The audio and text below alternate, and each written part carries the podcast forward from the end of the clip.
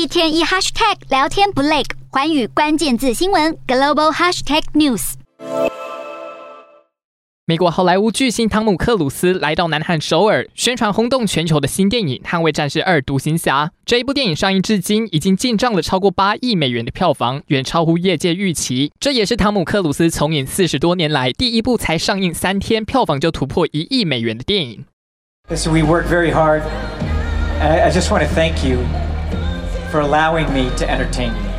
《捍卫战士二：独行侠》开启电影产业疫情后的复苏，让全球影迷在闭关了将近两年后，终于有意愿重返电影院，用大荧幕观赏刺激的空中缠斗画面。而许多影迷在观看完电影后，还会前往在《捍卫战士》第一集和第二集两部电影中都有出现过的重要场景，比如加州圣地亚哥的海边小屋，观光朝圣，为当地创造庞大的商机。但是，《捍卫战士二：独行侠》所创造的经济效应绝对不止如此。拍摄期间，剧组是以每小时一万一千三百七十四美元的价钱，向美国军方租用 F/A 十八超级大黄蜂战斗机，并在上映后更为加州带来观光、饮食、交通运输等方面的庞大商机。换算下来是将近三千个工作机会，以及超过一点五亿美元的收入。这代表着《捍卫战士》也捍卫了美国经济。